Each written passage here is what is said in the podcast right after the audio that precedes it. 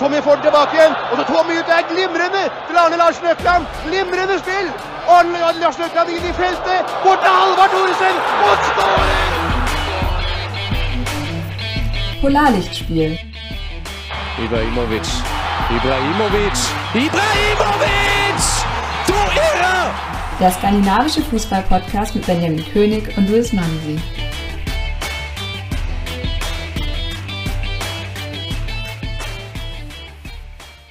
Herzlich willkommen zu einer neuen Folge Polarlichtspiel. Ich bin wie immer mit dem Luis in der Leitung. Servus Luis. Hallo Benjamin. Und ich möchte gleich, wie du schon letzte Woche, mit einer Frage zwecks Trikots starten. Und zwar, hast du zu Hause ein Trikot hängen von einem Spieler, der jünger ist als du selber? Das ähm, heißt, dass ich ein Trikot besitze oder also das muss nicht rumhängen, also das habe ich einfach mal gekauft von dem Spieler.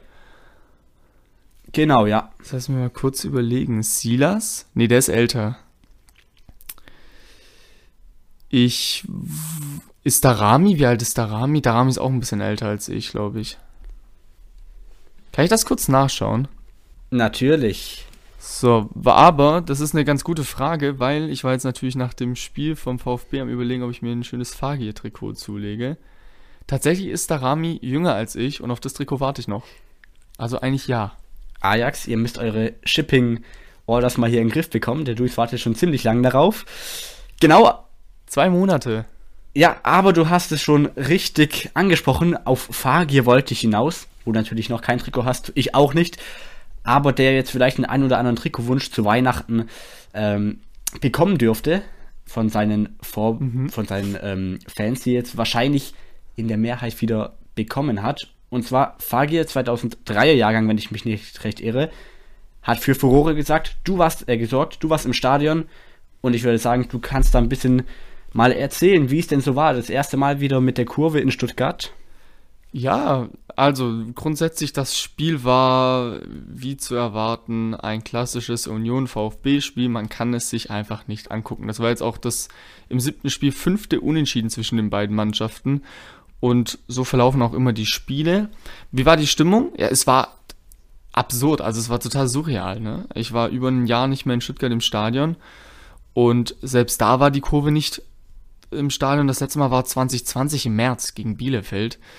Also ist schon eine Weile her und man hat einfach gemerkt, wie viel Bock die Leute hatten. Die Kurve war voll, das Stadion war noch nicht ganz voll. Ich glaube, das braucht jetzt einfach ein bisschen Zeit, bis das wieder zum Laufen kommt. Und dann 90. plus 3, Fagir, ja, der, Jungster, der Youngster macht das entscheidende 1 zu 1. Ekstase in der Cannstatter Kurve, Wahnsinn, unglaubliche Stimmung. Ich hatte Gänsehaut tatsächlich am ganzen Körper. Aber es hat ja natürlich noch ein zweiter Däne gespielt und auf den konnte man etwas genauer blicken bei dem Spiel.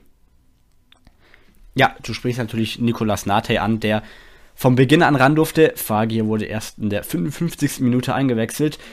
Welche Impression hat denn Nate hinterlassen? eigentlich ganz ordentliche. Man merkt einfach, dass er noch nicht das Bundesliga-Niveau hat. Also Bundesliga-Niveau, also ist genug Bundesliga-Niveau vorhanden, um ihn spielen zu lassen, klar. Aber er hat noch nicht das Niveau, was wir von einem Endo oder von einem Mangala kennen. Das ist einfach nochmal ein ganz anderes Level.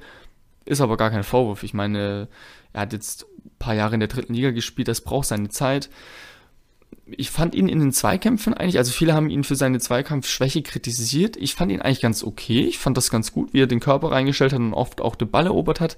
Aber klar, nach vorne ist das einfach noch ein bisschen zu dünn. Er hat so ein bisschen die Position gespielt von Mangala. Das ist so acht, zehn, so da zwischendrin irgendwie, also sehr offensiv. Wurde dann ja auch ausgewechselt. Es war okay. Man konnte sich's anschauen. Ich fand es jetzt nicht so schlimm. Ähm, aber natürlich, da ist enorm Luft noch nach oben. Und dann kann ich auch gleich noch über Wahid Fagir was sagen. Gab leider nicht so viel zu sehen von ihm, aber er macht einen sehr, sehr spritzigen Eindruck für seine 1,85, die er dann doch ist. Ist er schon relativ schnell unterwegs, strahlt Torgefahr aus, hatte den Einkaufsball, der knapp über das Tor ging und dann beim 1-1 macht er eigentlich alles richtig. Vielleicht kann man am Ende sagen, lass dich doch fallen, dann hast du den Elfmeter. Ähm, aber er wollte unbedingt dieses Tor machen, hatte dann natürlich ein bisschen Glück durch Timo Baumgartel, Ex-Stuttgarter. Und dann hat man auch in den Augen von Pellegrino Matarazzo und Sven Missintat gesehen, wie sehr sie sich darüber gefreut haben, dass äh, Fagir direkt getroffen hat. Ja, aber da muss ich wirklich sagen, das, was du jetzt beschrieben hast, wenn man sich da denkt, lass dich doch fallen, dann gibt es Elfmeter, da finde ich es genau richtig, dass es auch junge Spieler gibt, die da nicht sofort beim kleinsten Kontakt abheben, sondern die eben, wie du es gerade schon gesagt hast, dann zielstrebig sind, die auch wirklich dieses Tor in der letzten Minute erzielen wollen, koste es, was es wolle. Und dass man da dann eben nicht zu unfairen Mitteln greift und sich darauf einlässt, finde ich sehr, sehr schön. Hat also für Furore gesorgt, hat für Freude gesorgt. Absolut. Das Team eines. Das war ja, das war ja einer, einer der Königstransfers von Sven Missintat. Und das meinte ich eben gerade eben mit, man hat es ihm angesehen. Sven Missintat hat Ja. sich so sehr gefreut. Ich glaube, ich habe ihn noch nie so gesehen. Und da hat man einfach gemerkt, da geht jetzt so langsam der Plan in Anführungszeichen auf.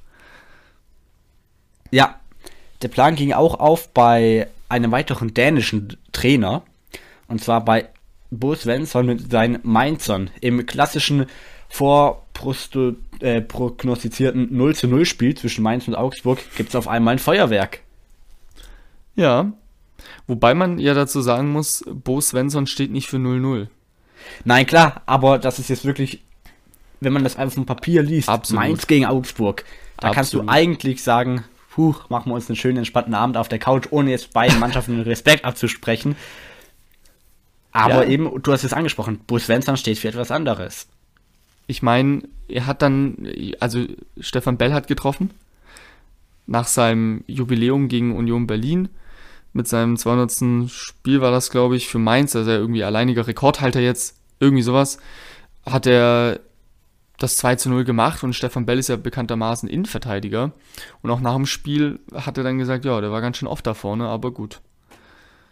Wenn es funktioniert, es ist eine sehr offensive Spielweise, die die Mainzer pflegen.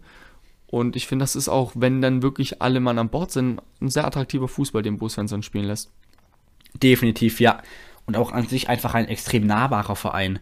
Also ich finde, da sticht gerade Svensson so als bodenständiger und eben angriffslustiger Typ voller als Symbolbild da.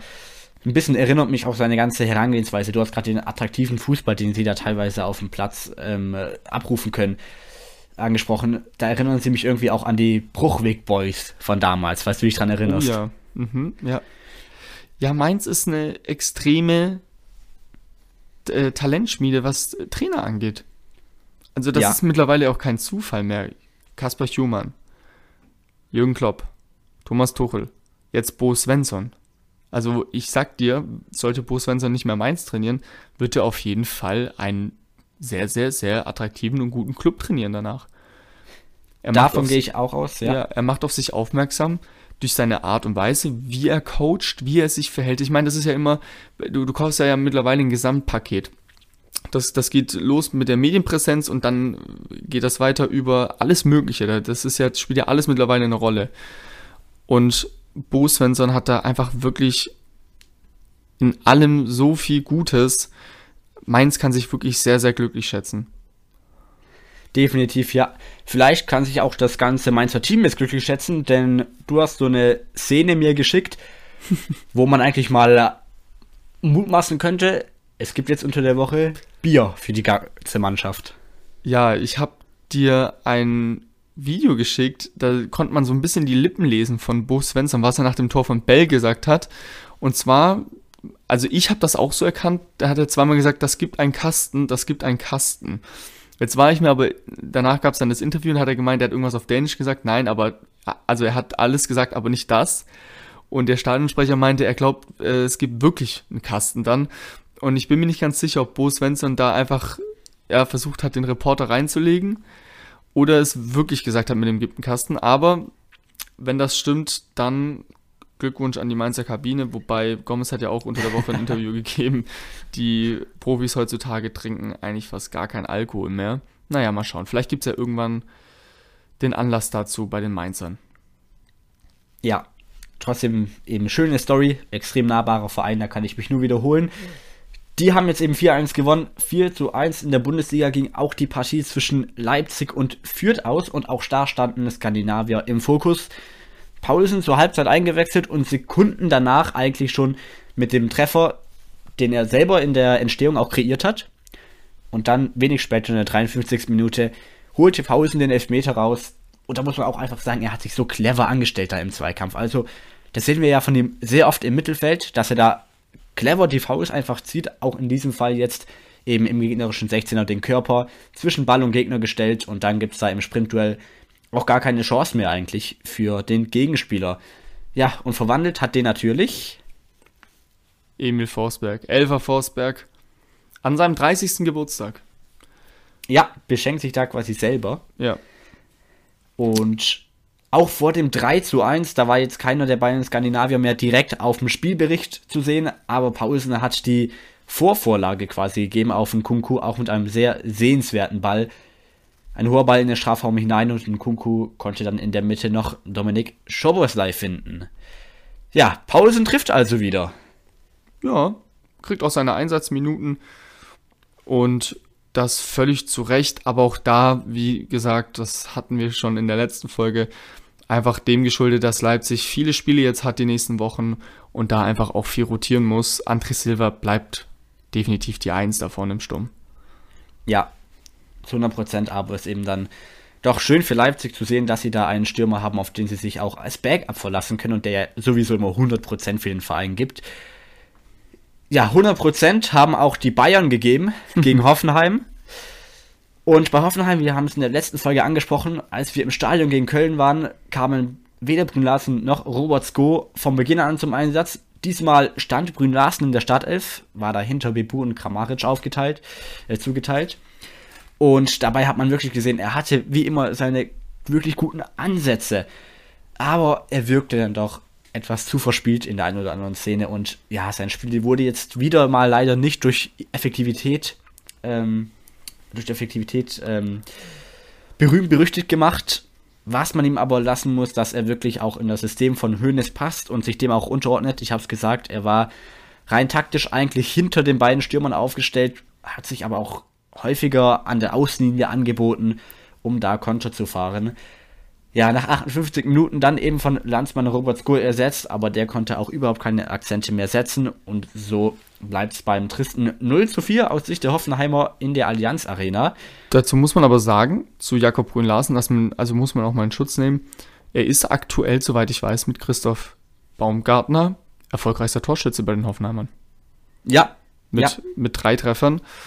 Und da haben wir einfach bei Hoffenheim generell ein großes Problem in der Offensive. Und ich finde, Brün Larsen ist eigentlich sonst immer so, wie du es gerade eben beschrieben hast, eigentlich ähm, immer ein Lichtblick bei Hoffenheim gewesen. Ich weiß jetzt auch nicht, was da dahinter steckt, dass er jetzt häufiger mal von der Bank kam. Ähm, ja, generell steht ja Hoeneß eh immer mal relativ schnell in der Kritik bei Hoffenheim. Auch da muss ich jetzt mal, müssen wir mal abwarten, aber Robert Sko ist ja mittlerweile klar, haben wir schon gesagt, der hat auch ähm, angemeldet, dass er gerne wechseln würde. Ja, werden wir natürlich verfolgen. Genau jetzt bei, ähm, bei Brun Larsen, die Ineffektivität im Spiel war jetzt gar nicht mal auf das bezogen, was im gegnerischen Strafraum passiert, sondern eben im Spielaufbau, dass Mhm, mal ja. der ein oder andere Übersteiger zu viel drin ist und dann das Tempo eben rausnimmt, was dann gegen die Bayern nicht wirklich förderlich ist. Ja gut, Ineffektivität gegen die Bayern im Strafraum war natürlich auch schwierig an dem Wochenende. Ja, klar, ja. ja, schwierig hatte es auch ein weiterer Skandinavier, und zwar bei Salernitana gegen Empoli, um mal die Liga zu wechseln. Strandberg verlor mit Salernitana 2 zu 4. Und er sorgte in der 13. Minute für ein Eigentor zum 0 zu 3. Ja, So Also früh da- schon. da, da geht schon wieder stark Richtung Serie B.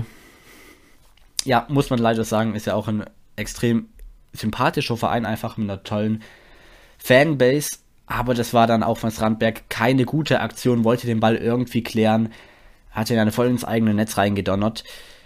Ja, und dann auch kurz vor dem Pausentee sah er erneut nicht glücklich aus, brachte da Pinamonti im eigenen Strafraum zu fallen mit einer Grätsche, wo Pinamonti zwar schon abgeschlossen hat, aber der Grätsche keineswegs ausweichen konnte, war böse, wirklich per Scherensprung eigentlich das Standbein erwischt. Die Grätsche kam von vorne, weswegen es wahrscheinlich keinen Platzverweis gab. Den Elfmeter gab es trotzdem und Pinamonti, der Gefaulte selbst, verwandelte den, den Elfmeter dann rotzfrech per Lupfer. zum 0 zu 4. Da war dann Belic nicht ganz glücklich drüber, dass er das so frech gemacht hat, ist sofort auf ihn losgerannt, aber gut. Strandberg also mit Eigentor und verursachtem Elfmeter. Ein Arbeitsnachweis, den er sich wahrscheinlich nicht übers Bett hängen wird. Nee. Es gab etwas, das sich ein weiteres Skandinavier nicht unbedingt über das vermutlich schon ähm, sehr verzierte Bett hängen wird. Und zwar Zlatan Ibrahimovic feierte eine unrühmliche Premiere. Ja, erstes Eigentor in der Geschichte des Zlatan Ibrahimovic gegen Bologna. Hat da getroffen zum, äh, aus Sicht von Mailand 1 zu 2 dann. Also Mailand hat schon 2-0 geführt. Und Genau. dann hat er unglücklich den Ball ins eigene Tor geköpft. Ich weiß auch nicht ganz, was da die Idee war, wie er den verteidigen wollte, aber er hat ihn halt einfach überhaupt nicht richtig getroffen. Äh, unglückliche Situation. Aber das hat der Ibrahimovic dann in seinem eigenen Duell mit sich selbst in der 90. Minute egalisiert zum 4 zu 2. Also alles noch gut gelaufen, am Ende gewonnen und Tabellenplatz 2 dann, nachdem Napoli noch gespielt hat. Genau, ja. Und generell muss man einfach sagen, Ibrahimovic tut dieser Mannschaft wieder gut. Hat ja auch das 1 zu 0, das durch Rafael Leao erzielt wurde, mit exzellent getimtem Pass vorgelegt. Kam dann ja auch immer wieder als, ähm, als Spielmacher auch in gewisse Situationen. Also das hat mir auch wirklich sehr gefallen, ist mir sehr aufgefallen, habe ich aus der letzten Saison gar nicht so von ihm gekannt. Da bleibt er mal stehen auf dem Platz, um einfach nichts zu machen, außer seinen Mitspielern, die in der Nähe sind, mit dem Ball am Fuß zu zeigen, wo sie jetzt ranspielen müssen, fast schon wie so ein Trainer auf dem Feld, bleibt dabei aber irgendwie trotzdem immer anspielbar. Also eine Kunst eigentlich, sein Stellungsspiel da und auch sein Spielverständnis. Kurios auch, er hat sein Trikot der ersten Halbzeit, das war ja schon Thema bei Holland letzte Woche bei uns, so das Trikot der ersten Halbzeit. Ibrahimovic hat seins schon beim Gang in die Kabine an Geri Medell gegeben. Einfach wortlos in die Hand gedrückt, dabei ein bisschen geschmunzelt. es ist einfach Ibrahimovic. Oh je. Weiß man, was davor passiert ist oder dass sie sich irgendwie aus irgendeiner gemeinsamen Zeit kennen? Mir fällt jetzt ehrlich gesagt gar keine gemeinsame Zeit ein. Nee. Okay. Aber apropos Trikots, das hat mich auch wieder genervt in Stuttgart. Ich hatte ja schönen Blick auf die Haupttribüne. Ich übertreibe nicht, das waren mindestens zehn Plakate. Es ist, es nimmt ein Ausmaß an, das ist echt. Naja. Lass uns fortfahren. Genau, ich würde noch kurz bei dem Spiel bleiben, denn es gab natürlich auch einen Skandinavier auf der anderen Seite. Und zwar Swarmberg. Und da muss man sagen, da tat es einem auch wirklich leid für Bologna fast schon. Denn die haben in Unterzahl mit neun Mann ganz lange gegen Mailand angekämpft, waren sogar teilweise das bessere Team, bevor sie dann in der Schlussphase eingebrochen sind. Und vor allem Swarmberg hat das sehr clever gemacht, ist immer wieder in Dribblings gegangen, um dann die Laufwege zu kreuzen als ballführender Spieler und hat dann quasi immer einen Freistoß rausgeholt. Also da muss man wirklich sagen, Swanberg spielintelligent intelligent gewesen, hat am Ende nicht gereicht, auch weil eben eine individuelle Klasse in Persona Ibrahimovic im Weg stand. Ja, individuelle Klasse steht eigentlich auch bei Manchester United auf dem Platz. Ja, vor der Saison hat man Manchester United als Meisterschaftskandidaten gehandelt. Wenn man sich den Kader anguckt, dann auch zu Recht. Ja. Geschmückt mit Weltstars und Cristiano Ronaldo. Nehme ich jetzt mal raus bei den Weltstars, weil Ronaldo ist dann nochmal in einer anderen Sphäre. Und trotzdem jetzt, boah, die richtig, richtig happige Niederlage gegen Liverpool. 5 zu 0, 4 zu 0 zur Pause. Das tut richtig weh. Also das tut schon so weh, aber gegen Liverpool tut es dann doppelt weh. Und jetzt ist man in der Tabelle punktgleich. Denk, oder? Habe ich das richtig im Kopf? Punktgleich mit Arsenal. Richtig, beide stehen auf 14 Punkten, ja. Oh, und Arsenal ist ja die, äh, die Mannschaft, die man eigentlich mittlerweile schon als Abstiegskandidaten irgendwann mal gehandelt hat. Und Ole Gunnar Solskjaer hat nach dem Spiel auch gesagt, ich zitiere, ich habe mich niemals schlechter gefühlt. Das ist mein absoluter Tiefpunkt. Und das beschreibt die Situation, glaube ich, ganz gut bei Manchester United. Auf jeden Fall, ja. Auch wenn man das mal an, äh, einordnet, das war jetzt der vierte, äh, das vierte Spiel in Folge in der Premier League, das man nicht gewonnen hat. Und dann auch wenn man mal in die Champions League mal guckt, da sind sie zwar Erster in ihrer Gruppe, aber sie haben nicht gut performt, haben ja am Auftakt äh, gegen Bern verloren und auch gegen Villarreal und Atalanta jeweils durch extrem späte Tore sich zum Sieg geschossen, aber es war alles nur nicht überzeugend. Sie standen gegen Atalanta auch. am Rande einer Niederlage. Stimmt, Wenn ja. Zapata das 3-1 macht, dann ist das Ding vorbei. Die Berger Masken haben doch sogar 2 zu 0 geführt, oder? Ja, das, also da, ja, ich möchte nicht sagen, dass Menu Glück hatte, aber Atalanta hat sich halt auch einfach selten dämlich angestellt. Und wir sprechen muss hier wirklich, ich möchte niemandem zu nahe treten, wir sprechen hier von Atalanta. Ja. Menu gegen Atalanta. Und Es sind andere Namen im Weltfußball. ja, Manchester United hat einfach andere Ansprüche. Und ja, Ole Gunnar Solsk Solskjaer, Solskjaers Stuhl, er wackelt. Er wackelt sehr. Und ich habe mir auch mal hier die Bilanz rausgekramt und die ist halt auch, ja, nicht Menu-like, auch wenn die Trainer davor nicht besser waren. Aber Sechster, Dritter, Zweiter, klar, da ist eine Entwicklung dabei. Aber man hat so das Gefühl, die Entwicklung stagniert aktuell. Ja, definitiv. Er selber hat ja auch noch nach dem Spiel erwähnt, ich bin jetzt zu weit mit diesem Team gekommen, um jetzt aufzugeben. Aber gut. Ist halt die Frage, wie weit man dann am Ende kommt, ob man dann vielleicht das internationale Geschäft ganz verpasst. Klar, wir sind noch früh in der Saison. Es ist eine schwere Angelegenheit, auch weil er ja eine Spielerlegende dort ist. Ja, absolut. Ich glaube, dass das internationale Geschäft würde er jetzt nicht verpassen. Aber da, gut, du musst dir als Manchester United natürlich auch aktuell die Frage stellen, okay, wer kommt denn danach als Trainer? Ja, Sind die Alternativen wirklich so viel besser? Da würde ich jetzt mal sagen, nein. Da hat, hat äh, Solskjaer schon gut unter Beweis gestellt oder gezeigt, dass er theoretisch die Mannschaft wirklich an die Spitze führen kann. Letztes Jahr wurden sie Zweiter. Das war okay. Ich weiß es nicht, woran das liegt. Ich weiß es nicht. Ich habe ja eh immer, ich, ich nehme jetzt mal ein Beispiel bei Paul Pogba, den, den nehme ich gerne als Paradebeispiel von Manchester United. Ich werde nie verstehen, warum der noch beim Menu spielt, weil er, sobald er in der französischen Nationalmannschaft ist, einer der besten Sechser der Welt ist. Ja. Da hat man jetzt auch an diesem Wochenende gesehen. Da rustikale rote Karte nach einer Stunde, obwohl er erst zur Halbzeit kam. Auch völlig ohne Not. Ja, da hängen gerade ganz, ganz viele Köpfe. Und wie du gesagt hast, man kann sich es auch wirklich gar nicht erklären. Es greift einfach gerade keine Rädchen in das andere hinein. Die Abwehr, das war ja eigentlich eine Arbeitsverweigerung jetzt gegen Liverpool viel zu passiv und trotzdem hat United sechs, äh, nicht sechs, sondern sieben gelbe Karten bekommen. Doch sechs gelbe war schon richtig, insgesamt haben sie äh, sieben Karten bekommen. Die meisten in einem Spiel seit 2008. Und diese Karten können nicht durch eine Aggressivität rund um den eigenen Strafraum entstanden sein. Nein, Denn- nein, absolut nicht. Das waren Auflösungserscheinungen da. Ja.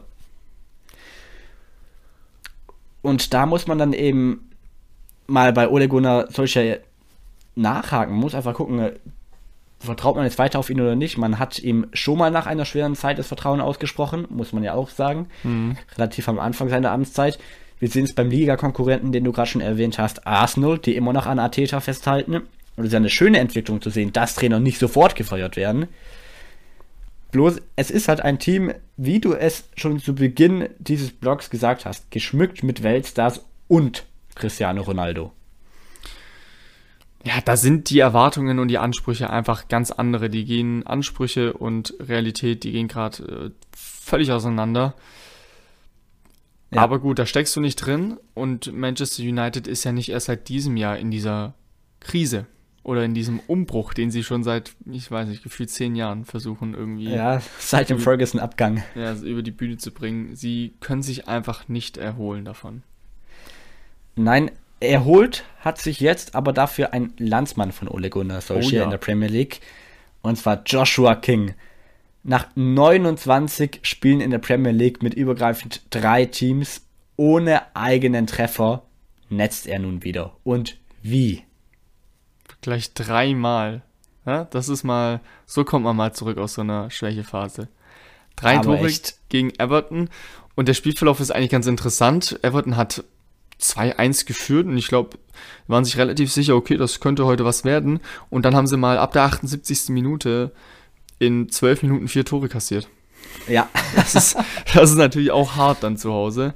FC Watford schießt sich da so ein bisschen weg von den Abstiegsrängen, dank eines Joshua Kings. Ja, und wir haben es ja schon mal angesprochen in der letzten Saison, als Joshua King eben noch bei Everton unter Vertrag stand, war ja da nur ein halbes Jahr in Liverpool. Da haben wir es angesprochen, er und Ancelotti, hm, hat auch nicht ganz gepasst. Jetzt er und Ranieri. Es war Kings erstes Spiel unter Neutrainer Claudio Ranieri, denn King war beim 0 zu 5, beim desolaten 0 zu 5 zu Hause gegen Liverpool nicht dabei, war dann auch verletzt, haben wir auch thematisiert. Jetzt eben das erste Spiel unter Ranieri und gleich der Hattrick. Damit knackt er auch eine persönliche Marke und zwar die 50 Tore in der Premier League Marke. Jetzt hat er 51 Treffer in Englands oberster Spielklasse. Ist er sogar noch Rekordtorschütze vom AFC Bournemouth. Gut, aber sich bei Watford dahin entwickeln, müssen wir abwarten. Auf jeden Fall wird das jetzt dem Selbstbewusstsein von King extrem gut getan haben. Das haben wir auch bei seinem dritten Treffer, bei dem zum 4 zu 2 gesehen. Der hat ja da wirklich unwiderstehlich den Gegner Keen ausgeschaukelt in dessen 16er. Ja, hat wieder das auf, aufs Feld bekommen, einfach ähm, mit dem er sich die letzten Jahre eigentlich immer auszeichnen konnte. Ja. Äh, einer unglaublichen Torgefahr und einer Dynamik in seiner Aktion. Und ja, jetzt ist er wieder zurück und wir hoffen auf mehr. Definitiv mehr gab es sogar bei Chelsea gegen Norwich. Wow, der Tabellenführer Mainz mit den Canaries nicht gut. Schießt die mit 7 zu 0 wieder nach Hause. Ja, Andreas Christensen, ja, das ist ein hartes Ergebnis. Andreas Ja. Christensen wurde sogar geschont, genauso wie viele andere Stars der Blues. Golo Conte stand nicht mal im Kader. Ja. Wir haben zwar bei Chelsea, da möchte ich jetzt kurz reingrätschen, keine skandinavische Beteiligung in dem Spiel selbst gehabt. Ähm, aber ich möchte trotzdem eine Brücke schlagen zu Dänemark. Ich habe hier nämlich eine Statistik, dass Chelsea in neun Premier League-Spielen 14 verschiedene Torschützen hat. Und das kennen wir von der dänischen Nationalmannschaft. Ja, stimmt. Kurzer Stimmt, random ja. Fakt. ja, ist einfach immer wieder toll zu sehen, wie eine Mannschaft dann so variabel einfach ist und eben die Last nicht auf einer Schulter da liegt, wenn es dann um den wichtigen Part des Toreschießen geht. Ja, bei Norwich stand aber ein Skandinavier auf dem Platz und zwar der Norweger Norman. Ja, natürlich bittere Partie für ihn, wobei man sagen muss, so am Anfang der zweiten Halbzeit schien sich Norwich so ein bisschen gefangen zu haben, auch eben weil Norman einer der wenigen war, der wirklich mal ein bisschen Inspiration und Ideen gut einfach an den Tag gebracht hat, der auch mal Mitspieler in Szene setzen wollte. Also Chelsea hat es einfach grandios gemacht und hat prinzipiell immer gedoppelt. Und dementsprechend war auch der Ball immer sehr schnell wieder bei ihnen. Aber Norman hat da versucht, etwas anzukurbeln, stand dann wieder in der Schlussphase ziemlich blöd da. Denn nach 80 Minuten blockte er per Hand einen Schuss im eigenen Strafraum aus nächster Distanz und damit gab es dann Gelb, Elfmeter und das 6 zu 0. Auch kurios da, denn der Elfmeter für Mount wurde erst verschossen. Tim Krühl, der den Ball eben parieren konnte, stand jedoch nicht auf der Linie, wodurch Mount dann zum zweiten Versuch kam und den im Tor unterbrachte. Ja, und kurz Elfmeterkiller, darauf. Elfmeterkiller, ja. der Krühl. Ob Der ist doch bei der WM Statistik 2014 eingeht? ist der aufgefallen. Genau, als er extra dafür eingewechselt wurde gegen Costa Rica. Ja. Ja, Norman stand kurz danach wieder im Fokus und zwar hatte dann Ziyech regelrecht auflaufen lassen gegen den ganzen Körper. Und da hatte er dann schon ein bisschen Glück, dass er da nicht mit der Ampelkarte vom Platz musste. Wäre wahrscheinlich noch zu viel des Guten gewesen. So, also ein Kantersieg Chelseas, den es auch in der Woche zuvor gab, und zwar unter der Woche, in der Champions League gegen ein schwedisches Team. Ja, 4-0 gegen Malmö. Und wir haben eine Premiere und diesmal mit skandinavischer Beteiligung, nicht nur mit Malmö, sondern auch in Form von Anders Christensen. Erstes Pflichtspieltor für Chelsea. Ja, und ein wunderschönes und vor allem ein wichtiges, dieser berühmt-berichtigte wichtige Treffer zum 1 zu 0, der Flaschenöffner quasi. Ja, da, da gab es jetzt auch unter der Woche oder vor, ich glaube vor ein, zwei Wochen gab es noch eine interessante Statistik. Ich schweife kurz ab zu Ansu Fati, da man auch mal ähm, rauskristallisiert, wie oft er eigentlich das 1 zu 0 schießt Ja, für Barcelona. Und das ist 1 zu 0 ist tatsächlich der Dosenöffner. Und auch da, wenn wir jetzt nochmal auf die verschiedenen Torschützen zu sprechen kommen, finde ich das bei Chelsea total beeindruckend, wie offensiv die Innenverteidiger oder generell die Verteidiger agieren dürfen im Spiel von Chelsea. Auf jeden Fall, ja. Das bekommen wir hier auch in Deutschland immer mit durch die Medien, wenn Antonio Rüdiger mal wieder an Offensivaktion beteiligt war. Thiago Silva, darüber brauchen wir gar nicht reden. Der hat ja sogar die Flanke da auf Christensen geschlagen, Ja. vor diesem 1 zu 0. Also da ist wirklich sehr, sehr viel Potenzial dabei, den zweiten Champions League-Sieg in Folge einzufahren. Ich spreche es einfach mal aus. Glaubst du? Ich sag, dass das Potenzial da ist. Ich sag, ich will mich nicht ähm, auf sie als Titelkandidaten jetzt fixieren, aber es ist wirklich eine Maschinerie, was da Ja. wieder zustande kommt. Absolut. Also sie haben auch einen total breiten Kader, haben ja auf jeder Position irgendwie drei Spieler allein auf der, ich sag mal, kreativen Zehnerposition mit Mason Mount, Ziyech und Havertz. Ja. Da, also das zieht sich auch durch den ganzen Kader. Auch auf der Innenverteidigerposition, Außenverteidiger. Also das ist ein sehr breiter und sehr, sehr guter Kader. Und auch wie sie als Mannschaft funktionieren. Jetzt hat Lukaku eine Torflaute, dann trifft halt mal Timo Werner. Ja, ja. Und genau so da bin ich wirklich jetzt erstmal aus fußballerischer Sicht sehr, sehr gespannt und freue mich einfach auf diese Mannschaft. Ist eine sympathische Truppe, auch mit einem sympathischen Trainer an der Seitenlinie. Und aus skandinavischer Sicht ist das natürlich super interessant mit Andreas Christensen für uns. Genau. Ja, dürfte dann wahrscheinlich auch der oder einer der ersten Skandinavier sein, wenn es denn so kommen sollte, der zweifach eine Champions League gewinnen würde. Aber wir befinden uns gerade mal am Ende der ersten Spiele der Gruppenphase. Also wir wollen jetzt uns noch gar nicht hier aus dem Fenster lehnen. Wir warten ab und beobachten das weiter.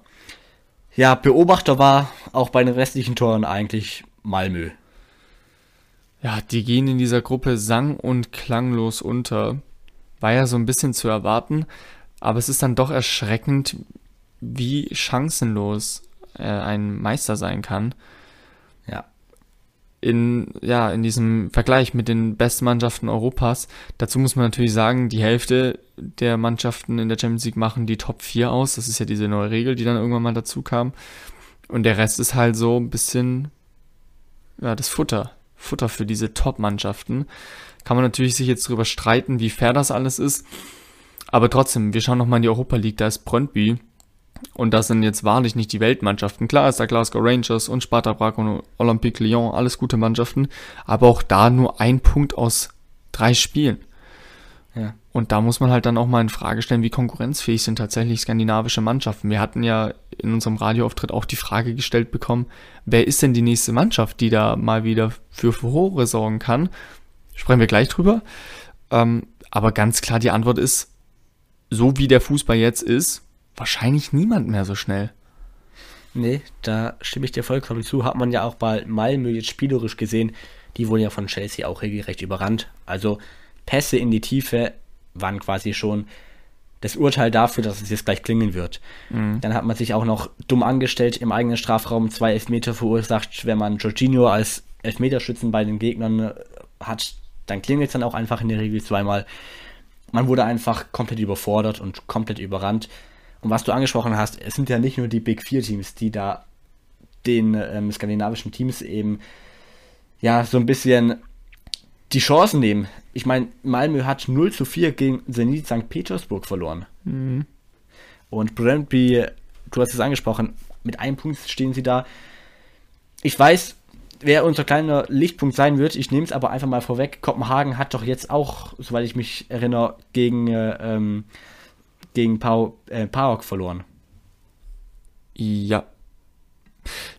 Aber der Lichtblick ist natürlich äh, unser Bodo Glimt Märchen. Ja.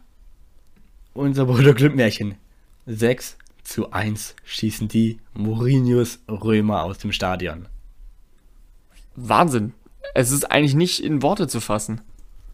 Wirklich. Nee, Also, also das ist. Auf der einen Seite haben wir Kopenhagen, die, die verlieren ihr Conference League Spiel, obwohl man dachte, ja, das jetzt, jetzt, aber jetzt gewinnen sie mal. so das ist der Lichtblick, ja. Nee, es ist Bordeaux gegen Rom. Äh, Gut, man muss dazu sagen, Rom hat mit Spielern gespielt, möchte jetzt niemandem zu nahe treten. Ja, geht schon besser bei der Roma. Aber äh, trotzdem, das, Ja. das ich, wir sind jetzt Tabellenführer mit sieben Punkten. Äh, 9 zu 2 Toren. Das kommt jetzt natürlich auch noch dazu. Also haben ihr Torverhältnis richtig schön aufgefrischt. Und das ist ja jetzt interessant. Ich, also ich nehme jetzt einfach mal raus, dass sie das direkte Duell gewonnen haben gegen Rom. Ja. Ich glaube ich glaub nicht, dass sich Rom mit einem 5-0 rächen wird. Und äh, ja, viele fragen sich so, woher kommen die denn jetzt auf einmal? Naja, also die sorgen ja schon für ein, zwei Jahre für Furore ähm, in Norwegen. Und sie haben auch diesen Fluch abgeschüttelt, dieses verfluchte zweite Jahr, sagt man ja immer, wenn ein gutes Jahr folgt, dann folgt ja immer irgendwie ein schlechtes Jahr. Genau, hatten wir auch hier schon thematisiert, ja. Genau. Und sie stehen jetzt auch wieder in Norwegen an der Tabellenspitze mit 48 Punkten. Und das spiegelt sich auch in der Conference League wieder. Und das ist ja, jetzt muss man auch mal tatsächlich die UEFA, kann man sie loben dafür, aber die Idee geht auf, Mannschaften eine Bühne zu bieten mit der Conference League, die sie sonst nie betreten dürften oder könnten. Wir haben als Das Tabell stimmt, ja. Tabellenführer Gent, Tel Aviv, Bordeaux, Alkmaar, Feyenoord, klar, okay, das sind alles alte Top-Mannschaften aus Europa, PAOK, also total divers und dahinter kommen ja auch dann Mannschaften wie Vitesse Arnhem, also so, ne, lauter, also das ist ein, eigentlich ein ganz interessanter Wettbewerb, da bin ich mal wirklich gespannt, wer sich da am Ende äh, den Titel schnappt und Bordeaux nutzt das eiskalt aus, also die freuen sich auf das europäische Geschäft und 6 zu 1, wir schauen mal auf den Kader auch, weil viele gefragt haben, wer, wer ist das eigentlich? Naja, da haben wir auch Spieler wie ein Berg, der eben in der Nationalmannschaft eine wichtige Rolle spielt bei Norwegen, die ja auch gerade eben für eine Überraschung sorgen könnten. Genau, und der jetzt auch ja gegen Rom traumhaft getroffen hat. Zum zweiten Treffer, zum 2 zu 0. Aber auch sonst, da wird noch viel nachkommen. Also Erik Botheim, Ja. fünf Scorerpunkte in diesem Spiel. 21-jähriger Jahrgang 2000. Hat noch kein Spiel für die norwegische Nationalmannschaft bestritten, wenn mich da jetzt hier die Daten nicht täuschen, die ich hier vor mir liegen habe. Und ziemlich witzige Anekdote dazu. Ich wette, du hast ihn davor schon mal außerhalb des Feldes gesehen. Botheim? Ja, Uff. denn ich, ich bin mir sicher, wir alle kennen dieses Rap-Video von Erling Haaland. Nein. Ja, und ein anderer, der da eben vorkommt und seinen Gesang da zum Besten gibt, ist der gewisse Erik Botheim. Okay. Geil. Ja, Okay, da schließt sich der Kreis. Nein, das hätte ich jetzt nicht gedacht. Okay, wie witzig. also vielleicht ein weiterer norwegischer Torjäger, der bald im Fokus und im Munde von allen stehen Ja. wird, in der Entstehung durch ein Rap-Video. Definitiv. Ja, ich möchte noch mal kurz auf Patrick Berg zurückkommen. Der ewige. Patrick Berg ist ja seit 2014, also seitdem er, wir kurz rechnen, seitdem er 15 ist, ungefähr, so kommt's hin, äh, im Verein von Klimt. Und da frage ich mich, weil ich finde, er spielt ja auch in der Nationalmannschaft wirklich schon, ja, seitdem er spielen darf, sehr gut. Meinst du da, dass er irgendwie den Sprung in die Top 4 Ligen schafft? Bald? Denke ich schon, ja. Also, er wird auf jeden Fall diese Saison jetzt bei Bordeaux natürlich weitermachen. Ob er nächste Saison noch da ist, weiß ich nicht. Würde ich ihm vielleicht sogar empfehlen, einfach um nochmal Entwicklungsschritte da zu machen und zu gucken, ob er sein Potenzial noch weiter nach oben schrauben kann. Aber ich denke, dass er einer der Spieler sein wird, wo das problemlos ablaufen wird. Ich sehe ihn eigentlich auch aufgrund seiner Stärken, die er in der Physis auch hat, in allen Ligen gut aufgehoben. Also in der Premier League denke ich, dass er eben auch aufgrund dessen gut mithalten kann. In der Bundesliga denke ich, dass er durch sein taktisches Verständnis gut mithalten kann. In Italien, Umschaltspiel, auch eine Stärke von ihm, kann da der Initiator sein. Ich Also alles in allem Spanien, ein ja. sehr kompletter Spieler eigentlich schon. 23 Genau. Jahre alt. Ich, er hat jetzt noch sieben Spiele in der norwegischen Liga, kann Meister werden, erneut Meister werden ja. mit Bordeaux und dann hat er das Wintertransferfenster als Möglichkeit zu wechseln. Weißt du, ob es da Interessenten gibt? Da muss ich ehrlich sagen, weiß ich jetzt nichts von, aber es wäre natürlich schön, ihn in den Top 4 Ligen zu sehen. Ich mag ihn sehr als Spieler. Ja, da schließe ich mich an. Ähm, ich sehe es gerade, dass hier Celtic an ihm interessiert sein sollte. Hm, okay. Celtic Glasgow wäre jetzt keine Top-4-Liga. Nee. ähm, aber ich sehe hier auch, das sind natürlich jetzt Schlagzeilen, die von irgendwelchen Medien, die nicht an der Quelle sitzen, kommen. Aber hier kommt noch der Name Leeds United, der da auftaucht. Aber okay. auch da von einem Leeds-internen Medium, also. Ja. Aber alles ja. sehr emotionale Vereine. Würde auch zu ihm passen, auf jeden Fall. Definitiv, ja wir haben es angesprochen, er ist einfach so ein wirklich kompletter Spieler und kann eine Verstärkung in jeder Liga eigentlich sein. Ja, was sollen wir dann noch zu Mourinho sagen? Ich finde, es war diesmal keine schöne Art, wie er sich danach geäußert hat, dass er gemeint hat, ja, ich werde immer gefragt, warum bei mir immer die gleichen Spieler spielen. Nun, jetzt seht ihr warum. Du hast es angesprochen, es standen nicht die auf dem Feld, die sonst in der Liga auf dem Platz stehen, aber da muss ich auch mal diese Spieler in Schutz nehmen, weil von Seca war letzte Saison genau das Gegenteil von Mourinho, was das angeht, hat da durchrotiert und es hat wunderbar geklappt. Also ein Daboe, ein Diawara, ein Reynolds, ein Calafiori, den wurden alle eigentlich, wurden alle eine tolle Zukunft eigentlich auch prognostiziert. Auch im Verein.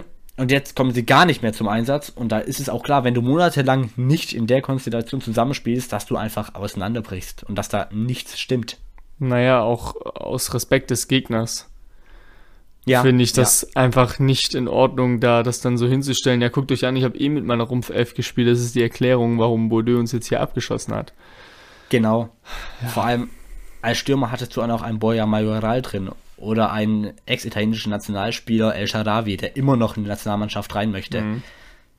Du hattest auch einen Rui Patricio im Tor, der sich da sechs Dinger aus dem eigenen Kasten fischen musste. Auch wenn er jetzt nicht dran schuld war, aber ja, ich finde auch, da kommt zu wenig Respekt gegenüber dem, der Leistung des Gegners einfach. Ja. Aber gut, wir hatten nochmal eine skandinavische Beteiligung. Oder hast du noch was zu Bordeaux zu sagen jetzt in diesem nö, Block? Nö, nö, nö. Da sind wir relativ gut durchgekommen. Gut, dann würde ich sagen, machen wir weiter mit einem skandinavischen Spieler. Wir gehen von den Vereinen weg. Und zwar mit Dejan Kulusewski. Hat getroffen in der Champions League. Genau, beim 1 zu 0 gegen Zenit St. Petersburg. Spiele in Russland sind eigentlich für alle Mannschaften hart. Gerade wenn es jetzt Winter wird. Ähm, das ist jetzt dieses Klischee wieder, das hier bedient wird. Aber Kulisewski einfach als Einwechselspieler unglaublich vielseitig. Wir haben darüber schon oft gesprochen. Den kannst du eigentlich in der Offensive auf jeder Position bringen. De Chilio war mal wieder, was mich überrascht hat, sehr, sehr umtriebig, hat viele Flanken geschlagen, dann auch eben jene in der 86. Minute auf den eingewechselten Kulusewski, der dann getroffen hat. Auch ein unglaublich toller Kopfball an den Innenpfosten, von wo aus dann der Ball ins Tor sprang. Ja, Juve hat das Spiel dominiert, hat eben diesen Flankenfokus im Spiel selber gehabt und dann am Ende hast du mit Kulusewski einen, der dieses Ding auch machen kann. Absolut. Und ja, aber er kam halt wieder von der Bank und er hat einfach in der mhm. Offensive mhm. aktuell auch wirklich sehr große Konkurrenz bei Juventus Turin, das muss man dazu sagen. Auf jeden Fall, ja. Vielseitige Spieler auch einfach, die ja. sich alle unterscheiden voneinander. Da hast du einen quirligen Dybala, einen klassischen Stürmer eigentlich mit Morata. Du hast einen Chiesa, den du auch überall einsetzen kannst. Ein Bernardeschi, der mittlerweile den Zug zum Zentrum wiedergefunden hat für den ja eigentlich der Zug Juventus schon abgefahren war. Jetzt vergiss nicht mein Mäusekehn. Oh, genau, ja, das siehst du, da kommt man auf so viele verschiedene Stürmertypen, ja. dass mir da wirklich alle nicht mal einfallen. Gut, aber so die Premiere für Kulusewski, sein ja. erstes Tor in der Champions League für Juventus Turin. Apropos schwedische Premieren, August Dinsson kam zu einer. Ja, er hat das erste Mal für den FC Sevilla gespielt in der Liga. Und Thomas Delaney kam auch von Anfang an zum Einsatz. Haben wir auch noch nicht so oft gesehen in dieser Saison. Nee, das stimmt. Und dann hat Sevilla ja wirklich ein Feuerwerk da, den Fans im Ramon Sanchez Pichuan ja. angeboten. Kann man in der so achten Minute. Ja, in der achten Minute war es dann auch Augustinsson direkt, der zum Assist kommt. Da er einen Eckball lang auf den zweiten Pfosten schlägt, der komplett verwaist war. Also da war gar kein levanter Akteur. Oliver Torres konnte von da aus seinen ersten Treffer nach drei Jahren markieren. ähm, genau so, also ein Start in ein spektakuläres Spiel, das am Ende 5 zu 3 ausging und ein erster Assist auch für Augustinsson in der Liga. Ja, kurios ging es dann auch weiter bei Valencia gegen Mallorca und beim 2 zu 2. Er stand nämlich relativ früh schon 2 zu 0 für die Gäste von der Insel. Dann vermutlich aber ein, wie man so schon sagt, Game-Changing Incident mit skandinavischer Beteiligung. Und zwar kam Daniel Was zu einem Mittelfeld-Zweikampf mit Kang In Lee von Mallorca. Ja, und Kang In Lee hat da den Dänen wirklich sehr unglücklich getroffen. Das war eine, ähm, ja, es sah vermutlich auch schlimmer aus, als es letztendlich war. Was konnte auch weitermachen, aber die gelb-rote Karte, die komplett richtige Entscheidung. Lieber am Boden zerstört, ist er wirklich auf dem Boden auch zusammengesackt. Drei Valencia-Spieler mussten ihn aufmuntern, mussten ihm auch aufhelfen. Auch an der Stelle dann schön zu sehen. Ähm, faire Geste. Ja, dadurch aber Mallorca in Unterzahl und Valencia traf in der 93. und 98. Minute den Mallorcanern voll ins Herz. Ja, also bitterer kann es nicht laufen. Nee. Und aber auch nicht schöner für Valencia. Also 93. und 98. das ist schon, ähm, ja. Am Ende vielleicht auch ein bisschen glücklich, muss man dazu sagen. Natürlich, ja bei sieben Minuten Nachspielzeit, die es dann gibt, kriegt auch nicht jedes Team. Ohne jetzt irgendwie Schiedsrichtern hier in Spanien unterschreiben Nein. zu wollen, dass sie große Teams in der Regel bevorzugen.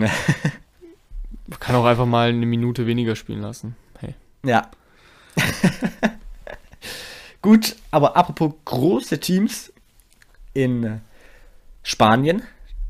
Es gab ein Topspiel. Sechster gegen den ersten. Atletico gegen Real Sociedad. Und siehe da, erster ist nicht Atletico Madrid. Ja. Sondern Real Sociedad und Bam, fucking Scandinavia. Alexander Isak und Serlo Torschützen bei Real Sociedad haben das 1 und 2-0 markiert. Und dann kam halt Suarez. Ja. Ja, aber man muss ja wirklich sagen, dass Sociedad, bzw. Real Sociedad, um es korrekt ähm, ja, zu sagen. Stimmt, stimmt. Ähm, dass sie wirklich ein Mittel fanden, wie sie Atletico aus dem Spiel nehmen. Und zwar einfache One-Touch-Pässe über kurze und lange Strecken hinweg. Dadurch immer wieder gefährlich geworden und so eben auch nach sieben Minuten, wo dann eben Atletico regelrecht damit seziert wird. Und Ishak den letzten Pass spielt auf Sörlot, der dann endlich auch seinen ersten Treffer in der Liga erzielen darf. Ja. Herzlichen Glückwunsch an der Stelle. Ja. Hoffen wir, hoffen wir auf mehr. Wir haben ja schon mal seine schlechte Quote angesprochen als Stürmer. Und jetzt, vielleicht geht es ja jetzt so langsam los. Genau, ja. Ist damit der sechste Norweger, der in der spanischen ersten Liga trifft. Ja, und nach dieser skandinavischen Co-Produktion zum Führungstreffer legte dann eben in der 48. Minute, wir haben es angesprochen, Real Sociedad, das Team aus San Sebastian, hat tatsächlich mit 2 zu 0 geführt, legte Alexander Ishak selber nach, also die beiden Alexander aus Skandinavien waren die beiden, die überhaupt diesen Punkt am Ende einfahren konnten für die Basken. Ishak kam per direkten Freistoß zum Treffer, den hat er halb hoch an der Mauer vorbeigeschoben. Und zwar so, dass er ganz kurz vor Oblak nochmal aufgesetzt hat und so dann am langen Torwart-Eck einschlug. Damit übrigens auch ein Rekord bzw. eine Premiere, die Ishak aufstellt. Und damit ist er der erste Spieler, der in La Liga gegen Atletico im Wanda Metropolitano trifft und zum Assist kommt. In einem Spiel. Was für eine Statistik. Wo auch immer du die her hast. Ja, Opta. Opta. Gut, aber so kamen wir doch jetzt auf sehr, sehr viel Gesprächsstoff, was am Wochenende denn so los war. Wir Absolut. Die Skandinavier liefern ab. Die, die liefern ab aktuell. Ich sag's euch. Ja, passend zum Wetter hier im Raum Stuttgart, ein goldener Oktober. Ja, absolut. Für die Stürmer, außer für Holland. Da sieht es natürlich jetzt bitter aus. Mit einer Hüftbeugerverletzung mhm. wird er erstmal pausieren müssen. Sonst aber, wie gesagt, vor allem, vor allem, stopp, da muss man dazu sagen, wie lange? Ja. Weil Hüfte ist echt ein sensibles Thema. Beispiel beim VfB war Clinton Mola, der über ein Jahr ausgefallen ist, weil er Hüftprobleme ja. hatte. Also der Hüftapparat, da muss man echt aufpassen und äh, schauen, dass das jetzt nicht chronisch wird bei Haaland. Deswegen Ja. lieber mal ein paar Spiele weniger spielen lassen, wobei da Dortmund natürlich in dem Dilemma steckt. Ohne ihn läuft's mm, ja ein bisschen schlechter. Klar, ja. Ja, ein einer aus seinem engeren Kreis hat gegenüber einem norwegischen Fernsehsender mitgeteilt, dass es wahrscheinlich dieses Jahr auch nichts mehr wird. Mm, okay. Aber wie gesagt, bis auf das und bis auf ein paar Spiele rund um Ole Gunnar Solskjaer oder auch Norman ein goldener Oktober, in dem sich die Skandinavier gerade befinden. Es gibt jetzt noch die englische Woche und dann am nächsten Wochenende wieder Topspiele. Ja, ich würde sagen, wir schließen unsere Folge wieder mit einer kleinen Spielerunde bzw. Quizrunde ab. Ähm, möchtest du starten oder soll ich anfangen?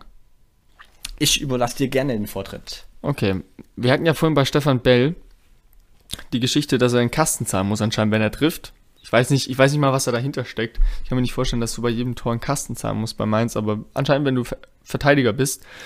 Und das hat ja Bo Svensson wohl anscheinend gesagt, so dass wir sie gesehen haben. Dann ist die Frage von mir, was meinst du, wie viele Kästen, Bo Svensson war ja auch Verteidiger in der Bundesliga, wie viele Kästen musste Bo Svensson ausgeben in seiner Zeit in der Bundesliga? Für Tore. Wow. Boah, das ist richtig, richtig schwer. Ähm, ich tippe einfach mal 8.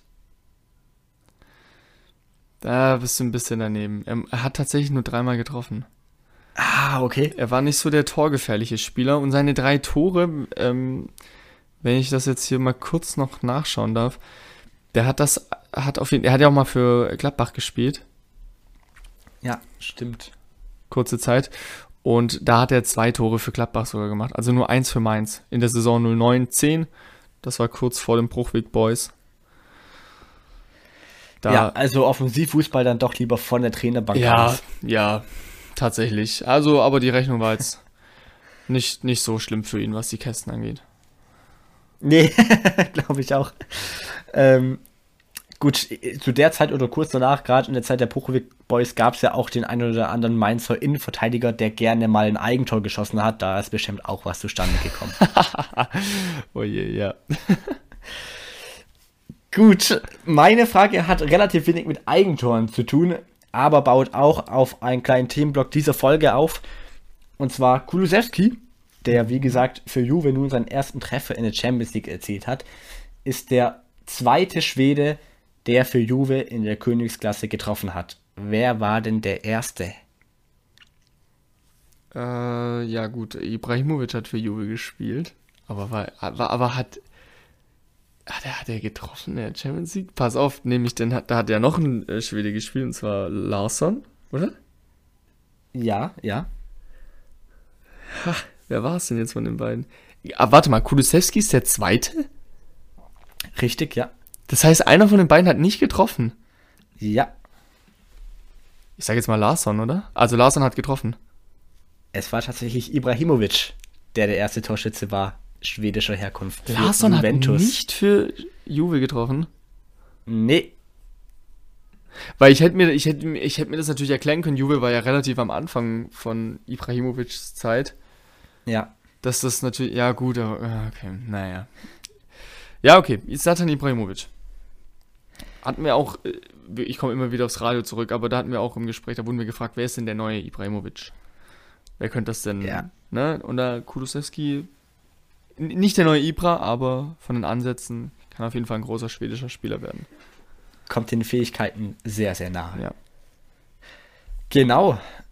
Ja, eine Folge, die mal wieder sehr viel Spaß gemacht hat. Und dementsprechend wünschen wir euch natürlich jetzt auch weiterhin viel Spaß bei all dem, was ihr in dieser Woche noch vorhabt. Und viel Spaß auch bei der englischen Woche nun. Ja, von meiner Seite gilt das gleiche wie immer, eine schöne Fußballwoche. Macht's gut. Bis dann, ciao.